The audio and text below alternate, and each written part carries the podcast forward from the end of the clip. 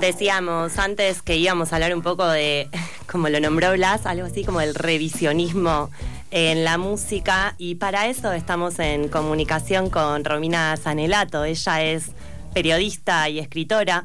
En 2018 editó su primera novela, Entre dos ríos, por el sello Rosa Iceberg.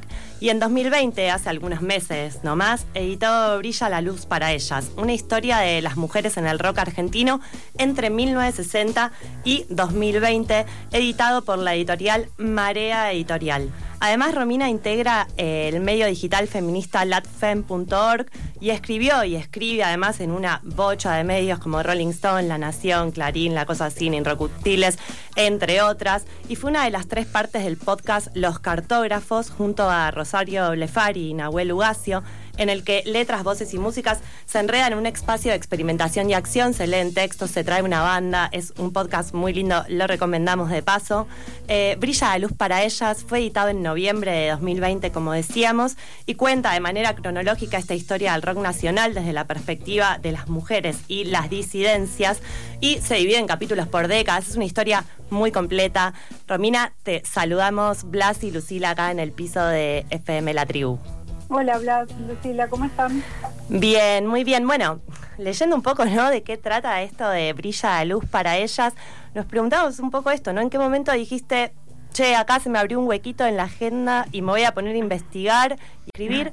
Tan solo 60 años de historia de mujeres en la música. ¿Cómo pasó eso, Romina? eh, pasó porque hubo un momento donde me di cuenta de que, yo era periodista de música y que no tenía un pleno conocimiento sobre mi campo de acción, sobre todo si yo, eh, además de periodista de música, me, me, ejercía mi profesión desde una perspectiva de género activa, ¿no? Eh, combinándola con mi activismo. Entonces me di cuenta de que de que no tenía esa información en mí. Eh, y mm, salí a buscarla, entonces salí a buscar textos que me, que, que digamos, que me eh, saldaran, digamos, esa deuda que tenía como profesional y, no los encontré. Eh, y me di cuenta de que en toda la biblioteca que yo tenía no existían libros donde las mujeres tuvieran eh, nada, estuvieran document documentadas, digamos, el paso de las mujeres por el rock.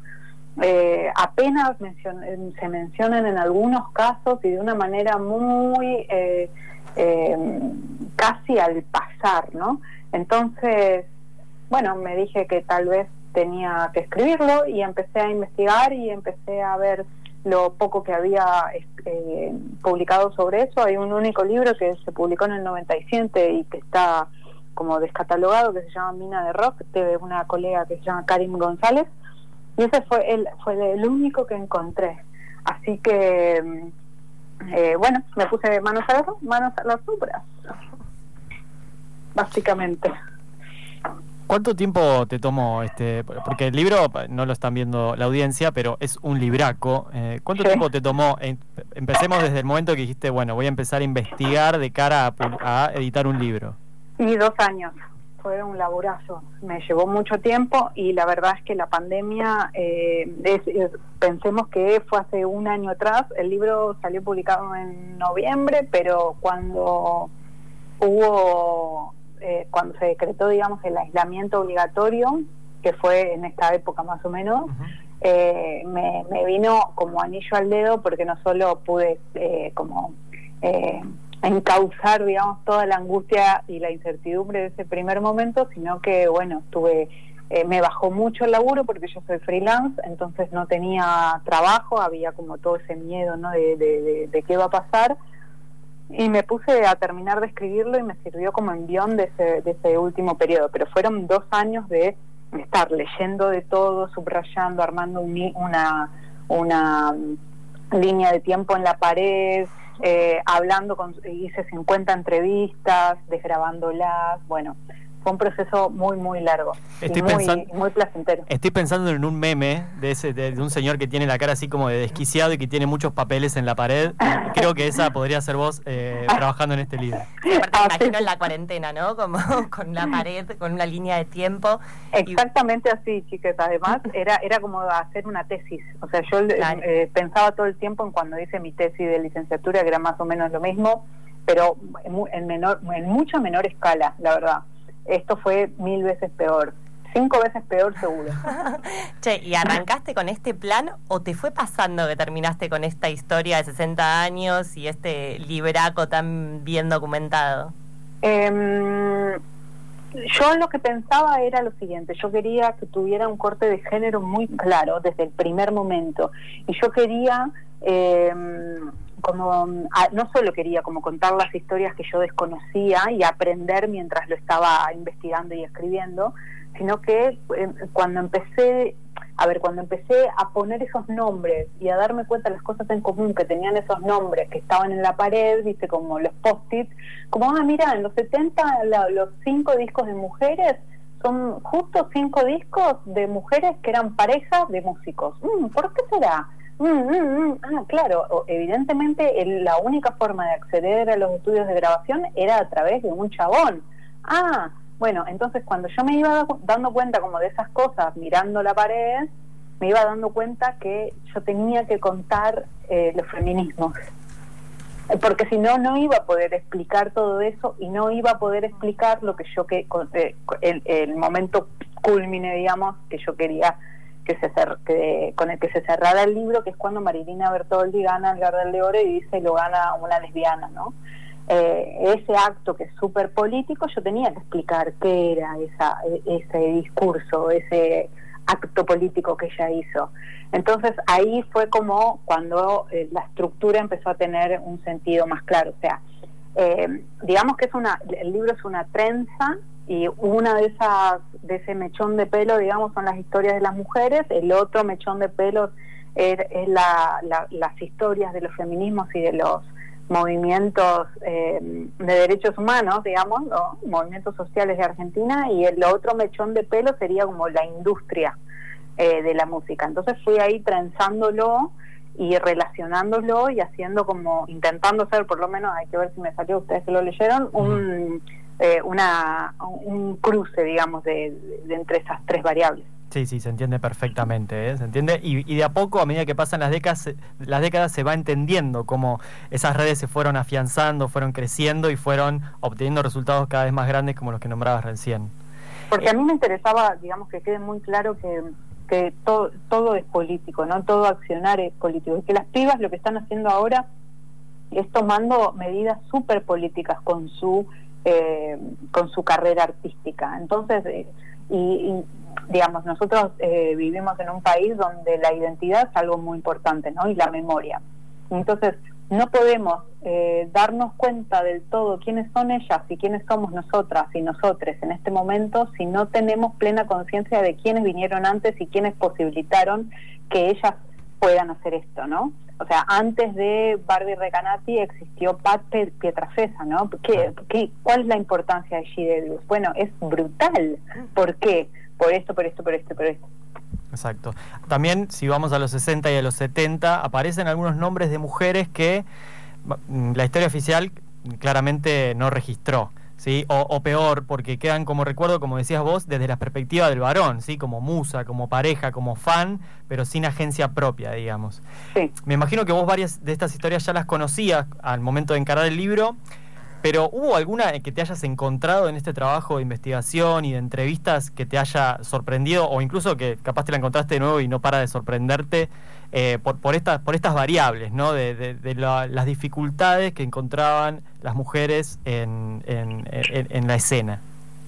Eh, si hablamos de estos, de estos personajes, digamos, que no son eh, exclusivamente de, de música, digamos, eh, que me imagino que haces referencia como a esos primeros eh, personajes que yo planteo, personas que planteo en el libro, que son las primeras mujeres que eh, encuentro registradas en la historia del rock desde los roles que se les fueron asignados o preocupaban, ¿no? Habían algunas eh, groupies, fanáticas, musas, eh, y de a poco aparecen como la cantante, la intérprete, eh, otro tipo de artistas de otras disciplinas van apareciendo. Yo no la intenté, por lo menos, y lo, y lo intento practicarlo en mi vida, em, intenté no juzgarlas con los lentes de hoy y con mi posición de hoy, sino eh, que las entendí eh, como como que ellas en ese momento de la historia donde las mujeres teníamos muchísimas menos libertades que, que tenemos hoy, muchos menos derechos de los que tenemos hoy, ellas intentaron acercarse al rock como pudieron desde el lugar que pudieron. Y, y, y me parece que gracias a que ellas se acercaron y pudieron eh, no arrimar el bochín hubo otra que lo arrimó un poquitito más y hizo una canción y hizo y hubo otra que lo arrimó un poquitito más y grabó digamos. Entonces lo que yo intenté fue presentarlas porque me parece que fueron em, eh, digamos eh, mojones necesarios para que sucediera esto otro no em, y, intenté además como registrarlas sin juzgarlas es eh, y, y, sí eh, jugando eh, a, cómo quedaron registradas en la historia, ¿no? Eso sí. Eh, porque sí, claro, está Silvina, Silvita La Chupa, que ese era obviamente su, su, su apodo, eh, porque era una mujer que ejercía su libertad sexual, y pero no, ¿cómo me va a sorprender algo así? Eh, la verdad, yo fui a secundario, ustedes también, o sea que, que sabemos perfectamente que eso ocurre y ocurrió siempre. Esperemos que no siga ocurriendo eso, pero pero pero sorprenderme no me sorprendió, la verdad. Eh, sí me sorprendió que por ahí cuando le, hacía preguntas sobre esto a algunos varones, enseguida era como, no, bueno, pero era gracioso, era como del afecto. Bueno, déjame a mí eh, evaluar eso, o a ella en todo caso. Estamos hablando con Romina Sanelato, periodista y escritora de Brilla la Luz para Ellas, una historia de las mujeres en el rock argentino entre 1960 y 2020. Y un poco por ahí en relación a lo que comentabas, Romina, dedicás un apartado del libro a la era de los scratches y el ya no nos callamos más. Algo que por ahí empezó, por ahí no empezó, con, en 2016 con las denuncias a Miguel del Popolo y en 2018 a partir de las denuncias a Cristian Aldana y a partir de ese momento creo que ahí fue que fuertemente se instaló como discusión en la escena y desde entonces vimos caer varias bandas o músicos que tal vez muchos y muchas de nosotros escuchábamos. Y ¿qué lectura haces vos del proceso de los scratches específicamente en esta historia del rock? Bueno, yo creo que lo que hicieron fue, bueno, varias cosas. Es un tema muy complejo. Es un tema que es muy difícil posicionarse, posicionarse eh, eh, porque es un tema que va es, está tan vivo que cambia tanto y uno yo fui cambiando mi forma de pensar en el transcurso de, estos años y por eso mm, eh, intenté ser muy, cautelosa cuando escribí el libro porque no sé qué es lo que pensará la Romina del futuro pero em, pero creo que en principio todo ese periodo tuvo obviamente una valoración muy positiva para mí porque eh, presentó una discusión que hasta ese momento estaba velada, ¿no? Eh, todas esas, eh, yo no le digo de, denuncias porque son en realidad como fue, fue compartir experiencias en un en el blog, ¿no? De ya no nos callamos más, eh, denuncia es ir a la justicia, ¿no? pero todas esas todas esas experiencias formaron un poco hicieron como una memoria colectiva de las violencias no y, me parece que forzó a tener unas discusiones que no existían que estaban que permanecían en el, en el ámbito de lo privado y que me parece que forzaron también esa, eh, eh, las mujeres y las disidencias no eh, forzaron a que se produjeran nuevos pactos vinculares y eso me parece lo más interesante de todo el proceso. Hubo un primer momento donde había, me parece, una búsqueda más punitivista que, a mí no me, no me interesa tanto o, que me, genera miedo, diría, o cautela, y que creo que eso eh, mermó y bueno, con el tiempo fue cambiando de posición, fue como evolucionando, ahora se podría llamar como la cancelación. Eh, y, lo que creo es que no creo que ninguna banda cayó en realidad, o sea, casi todas las bandas que, salvo, bueno, casos, de, no sé, como el otro show, pero porque hay una condena, porque es otro tipo de situación, eh, todas las bandas siguieron tocando. O sea, lo que me parece que, que cambió es eso, como la forma de vincularse y el pacto con el público. Eh, em, Romina, no, no, quería que termine esta entrevista sin hacerte una pregunta, eh, que entiendo que es especial. Hay un momento del libro que en sí mismo es especial, o que se tornó especial al, momento que escribías el libro, y es el que le dedicas a Rosario Blefari. Eh, incluso, además de nombrar... No, vamos a llorar. No, vamos a tratar de no llegar ahí, aunque todavía siga siendo difícil. Eh, bueno, vos además de compartir proyectos, eh, fuiste amiga íntima de ella y hablas en el libro de la cantidad de expresiones de afecto que hubo eh, luego de su partida. de hecho, bueno, este, este, mismo sábado va a haber un encuentro en Parque Los Andes como de homenaje, que, ah, como, medio, como medio autoconvocado en Parque Los Andes, después lo vamos a, reponer más al final del programa. Sin embargo, como artista de Lander, y ella es una fue una fuerte militante de Lander, se quedó ahí como era, era su lugar. Eh, hay muchas personas que todavía no se encontraron ni con sus canciones, sus textos, ni con sus películas. ¿Cómo le explicarías a alguien que nunca la escuchó quién es Rosario Blefari?